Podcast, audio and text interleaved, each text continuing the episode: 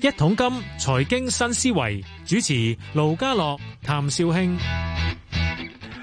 下晝四點四十三分，啊歡迎你收聽《一桶金財經新思維》。你好，Vicky，喂，盧家樂你好，各位聽眾大家好啊！我差大家啲，你知唔知我我都喊緊啦，已經真 係。我唔係啊，大家把聲都驚你萌驚 你嘅。上嚟 添，親身上嚟添，你真冇咁係。講啊，因為咧 即係我盧而家家要樂，喊添啊！真我係。哦唔係費仔盧家樂難做啦，因為知道咧盧家樂近排係風雨飄啊搖嘅。唉，你知就好啦，唉嗯翻上嚟添啊！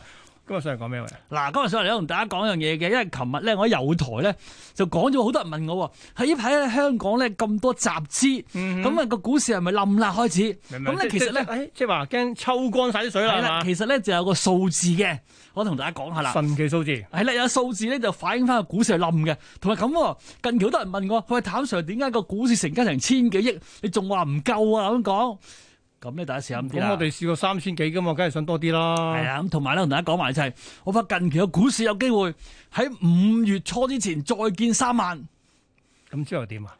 再見都話，哦，拜拜拜拜，你先話拜 拜，咁樣樣即係即喂係見完就拜拜。喂喂啦，喂五月初，見完就拜拜咁上下啦。五月初得我得得得翻，即係得當時四月啦，係咪？即係可得能俾翻個多零少禮拜啫少喎少。冇黃添啊金周之後，黃金周之後。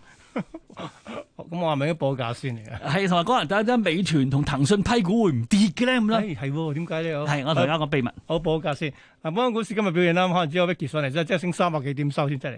咁啊，最高嘅時候咧，恒生指啊全日最高可以收添喎，二萬九千零七十八，咁啊升三百二十三點，升幅百分之一點一。不過 Vicky 我都想問一問先啦，係好多人問啊，成日都講喂五十天線一定要上啊，無論點我都一定要一吹佢上去。而家五十天線咧就二萬九千一百七十幾，都係爭大概一百點啫。點解上咗咁重要先？我哦其實唔係嘅，嗱，首先咁講先啦。其實近期呢個股市就兩樣嘢嘅，咁咧其實我同盧家樂喺度講咗好耐㗎。咁如果大家睇幅恒生指日線圖咧，其係咪實先近日期線定咩？日線圖日線日線圖係其實近期嘅股市日線圖咧，就出咗個誒、呃左肩一個 頭，又講頭肩係頂，咪啦？頭肩頂嗱，首先個左嗱，今次頭肩頂同以前唔同喎。嗯。呢個咧叫複式頭肩頂，即係複咧係複雜複喎，唔係唔唔 我以為係我以為兩倍添。 係啦，唔係即係 complicated 嘅意思啊，即係複雜啦。咁點解？一咧個股市就喺誒一二月嗰陣時咧，就有個左肩，係跟住咧個頭，係咁跟住右肩噶嘛，即係而家呢幾個月啦。咁係啊！但係右肩咧就唔係得一個喎，係幾個喎。哇，喺咁多個膊係啦膊頭嘅喂，嗱咁咧，其實咧特最重要一條頸線咧就係二萬八千四。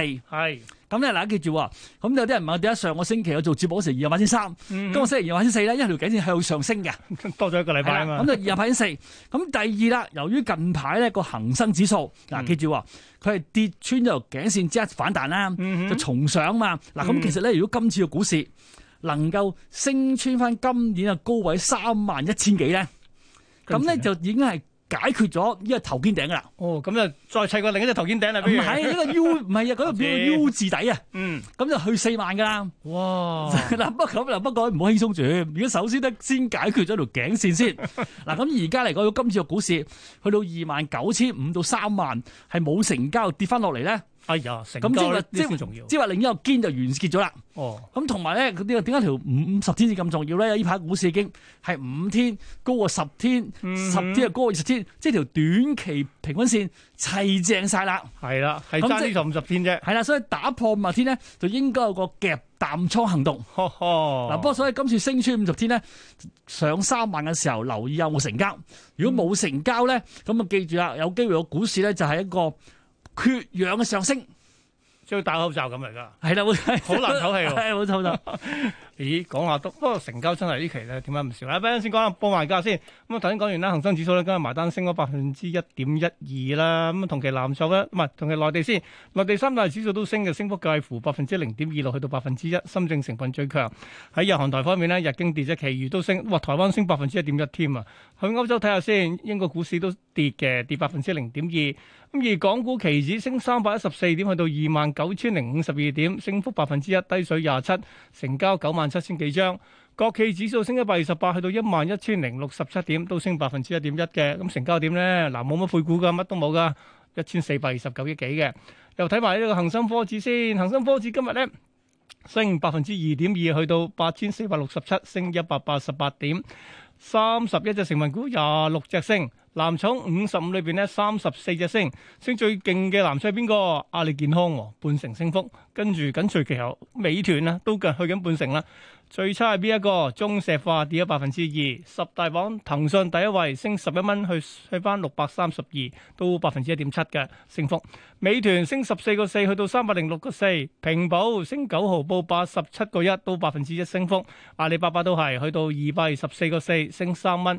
小米升六毫，報二十七蚊零五啊，到百分之二噶。跟住係十大榜唯一跌嘅中國移動喎，跌咗八毫半，落到五十二個四毫半，跌幅近百分之一點六。快手升十一個二，上翻二百五十六個八，都半成噶。藥明生物亦都係差唔多升幅，去到一百一十五，升四個八。盈富基金升三毫六，報二十九個三毫六，到百分之一點二升幅，排第十。舜宇光學升咗八毫啫，報一百九十七個一。好，睇埋額外四十大，唯一仲可以喺榜上見到創賣咗高位嘅就係中行三個一毫四，升少少啦。好，喂得啦，頭先咩其他講嘢啊？喂，不停抽水喎，係今日冇啫。係啦，冇錯日。日係咁抽嘅話，係會唔會乾塘啊？乾塘個市會唔會冧先？嗱，冇錯，咁朋友，首先嚟講咧，好近期好多人朋友問我話，係嗰個股市啲新股有啲公司啦，不斷批股，不斷抽水，股市會唔會冧咧？啊，其實會嘅喎，嗱，因為根據過去嚟講咧，就有個數字嘅，咁咧嗱，一般嚟講點用咧，就係、如果喺半年嗱，因為有兩個數字可以用噶，嗯第一就係、一般嚟講，如果喺三個月裏邊或者喺半年裏邊抽水即係集資啦。嗯嘅金額就過咗個總市值一某個水平嘅，哼，去先。係如果總市值我哋而家幾係幾廿萬億嘅喎，係啦，就總市值咧，咁就股市就開始咧攰啦，即係咁啦，啊即係唔俾人跌，食咗咁多嘢唞啊咁嘛。滯咗喎。嗱，不過咁啦，因為咧 近期泰文咁啲數字我就唔講啦，不過同大家講少嘢先啊。嗱，基本上咧，根據港交所嘅資料咧，舊年呢個時間咧，舊年第一季啊，嗯，香港嘅總市值就係三十二萬億。而家唔止啦。而家唔知啊，嗱而家咧就係五十二萬億。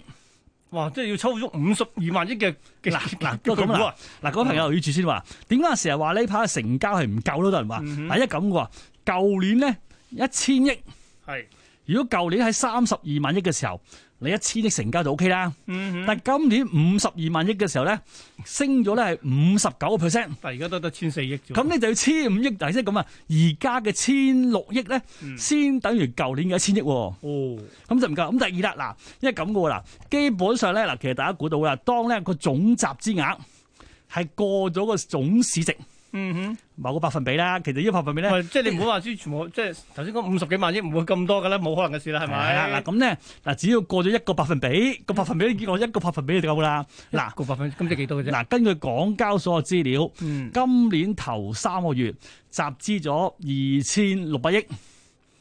繼續嗱啦。好啦，嗱記住喎喺如果喺半年裏邊集資多過一個百分比， 咪先個百分比係幾多啫？啫。喺都一個百分比都 得，即係五萬億，唔係即係五千億啊！哦，嗱，嗯不過咁喎，嗱，本即來係咧咪先？嗱，呢個唔嗱，當你頭先用啦，嗱頭先講係五十幾萬億裏面嘅百分之一啦，係啦，即係大概係五千幾億啦。啊係啦，嗱，呢五千幾億係全年計定點計唔係先？半都係半年啊！半年啊，死咯！而家都差咗一半喂，盧家喎。樂，如果全年就唔止噶啦，全年咧就過啦，一咁啊！嗱，今年頭三個月就二千六百億啊嘛，嗯嗱，今年頭三個月喎，點解咁啱？今個月咧又要發生喎， 嗱，點解今個月有發生咧？今個月有重磅嘅第一計隻計先，我就騰訊就千千二係啦，冇錯，騰訊咧就千二咁滯啦，嗯跟住咁仲有跟咩美團咧？美團就八百。美團700幾啦乜乜，乜乜可換股債券都計埋啊。梗係啦，喺換股嘛，哦你話有 OK，OK，OK 叫做啦，呢個喺股市抽水噶嘛。嗯，嗱咁即係今就即係騰訊加美團就已經千八啦，咩都唔止添喎。係啊即係唔知千八千七啦，啊我啊千八千九二啦千。添喎，繼續啊，咁係再咁再加埋今年今年頭三係二千六啊嘛，死啦！咁就有其他嘢咧。 嗰度加咁埋其咁其實已咧經個股已經達標咯喎。係啊，其實個股市咧今今年頭半年抽嘅水咧就已經去到咧過去咁多年嘅集資嘅危險水平。弊啦弊啦，紅啊嗱，線啊盧家啦，樂輸紅幾線好啊啦。啦！嗱，我琴日喺喺哎有台都唔講，留翻呢度先講嘅啫。係啊，紅線啦，見到紅線啦，大家小心啲啊！啊，咁， 所以其實近期咧個集資係差唔多，所以有有有現象出現嘅喎。嗯，睇下琴日咧，嗱，琴日咧啲北水啊流嚟香港啊，其實琴日咧北水有個怪現象嘅喎。點咧？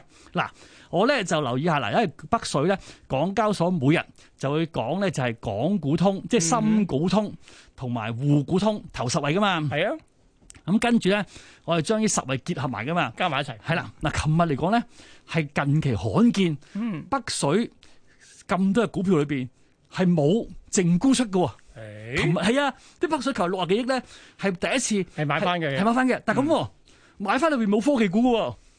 咁買啲乜嘢股？佢食飽 咗啦嘛，嗱，即係其實近期我想同大家講啊，啲科技股咧都有啲飽啦，嗯咁、所以點解呢排科技股成日唔喐，即係今日先至爆上去，嗱，同埋咧我近期哦今日買翻啲喎。嗱，所以近期嚟講啦，想同大家講啦，啊如果講集資啊抽水咧，就開始到個危險水平啦，所喂，以舉一舉手先，問得問題先。頭先講啲全部都係啲即係佢係配股啊、可換股債券啊等等嗰啲。新股上市，唔嗱，新股都計係啊！總集資額啊嘛，哇，新股咁咪好易達標你媽！喂不過喎佢係集資唔係市值喎，記住喎，我明我明啊，但係關鍵我想講話，喂，而家 TikTok 啲又翻嚟，其他啲中概股翻嚟，咁嗰啲計唔計先？嘿，總之佢要喺個股票市場攞錢就計㗎哎嘛。呀，嗱咁所以咧，如果如果嗰啲翻埋嚟咧，咁咁又真係捱唔住噶啦。老實講啦，嗯好、簡單就吉落，你得嗱，即係雖然你錢多，你得嚿錢，突然間多咁多新股嚟啦，你嗰個買啲，嗰個買啲，咁你冇乜錢買啲，每隻買少啲，一係就沽其他嘢買嗰定係只。揀嚟買好啲咧。係啦，咁所以基本上嚟緊咧，你選擇多咗啦，咁啲嘢就冇咁值錢啦。嗯，哇，計計下五千億都危乎喎。係啊，所以其實呢批要小心㗎。嗯啊，同埋一樣嘢喎，我想同大家講話，近期好多人話，切，我見到騰訊批股又唔跌，啊誒、美團批股又唔跌，使乜驚啊咁講？睇得咁簡單就好 啦，真嗱，係。大家留意下，我不過就太複雜就唔講啦，不留意下啦。嗯其實咧，騰訊批股同美團批股同就嚟啊巨無霸上市咧，嗯，你發覺裏背後咧嗰啲誒嗰啲誒呃運作嘅人咧差唔多嘅都係同一間投行就喎。係嗱，你我講啊今日係咪問 你啦，如果你知道騰訊批完股之後，嗯，跟住有美團批股，美團批完股之後，跟住有新股又嚟緊嗱啦。咁如果騰訊冧咗，你後邊都全部做唔到啦嘛。哦，咁咁所以咁都要撐住先。嗱，咁所以近期咧，我就發有啲無形之手嗯撐住啦。咁大家嗱留意下咯，嗰個無形之手同呢三樣嘢咧係有啲千絲萬縷關係嘅。咁我要點估先？咩話？ 我應該點估我隻門主係邊一個啊？咁你睇 下睇下邊間？頭先盧家樂講咗啦，頭先盧家樂講個咩行就係噶啦。 O、k 好，嗯我見人咁噶啦。哇，咁會唔會就係嗰只大嘅嚟埋，即係佢就睇到 T 字頭嗰只啦，嚟完之後跟住就散㗎啦。唔係，即係咧已經係過咗紅線啦，咁你就小心啲啦。嗯，咁可紅線嘅話，咁但係啲我唔認為其他啲人會停喎。咁即係如果而家有都抽，係今日停一停啫，因為今日升，可能星期五喎。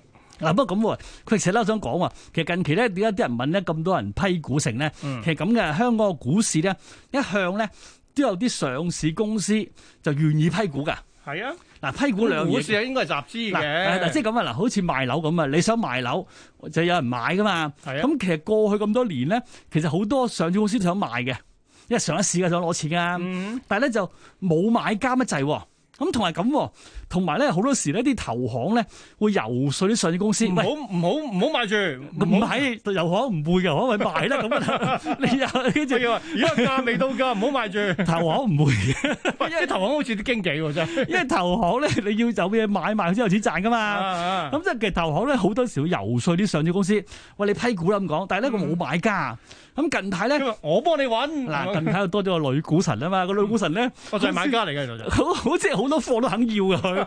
嗱，所以你留意下呢啫，個女股神嚟咗啦。喂，有個買家嗱，呢個買家咧就女股神嚟嘅嗱，嗯你留意下，即係我我反我用投行嘅講法啦。你睇下過去咁多年，好似二千年啊，又係個女股神出現噶嘛，出現咗之後就就個股市就即係唔係又 P 又 K 咁唔。係啦唔係啊你你講你講嗰個女股神係咪嗱嗱東方女股神同埋西方女股神而家係講西方女股神啊嘛。 O K 嗱，大嘅。家仲記得咧喺二零喂二零零幾年咧，美國啊咪有個女股神嘅，嗰嗯陣科網股熱潮嗰啊時，叫咩？啊科科恩係啦，，咁咧跟住佢去出咗邊佢去咗邊啊？講講下咩？話？佢去咗邊啊？ 佢睇到喺 度，因為因為因為早排啊都有都有睇過佢啲嗯 paper，咁咧喂，即係佢退隱咗，O 唔 K，係佢上咗高層啊，哦即係上咗高層神台啊。即係唔使出嚟見人 啦。咁咧，嗱佢喺二千年科網股嗰時咧，有個女股神。嗯咁而家香港又有個叫做方舟女股神啊嘛喂。呢個係喺呢個係美國嘅，咪講到美國㗎，不過咁佢送埋例如香港果你貨啫今次俾呢個方舟女股神走咗咧，你就好耐先去批股 㗎咁咯你喎。快啲出批啦！咁好多上股聽完之後話好咧， 嗱咁即係咧，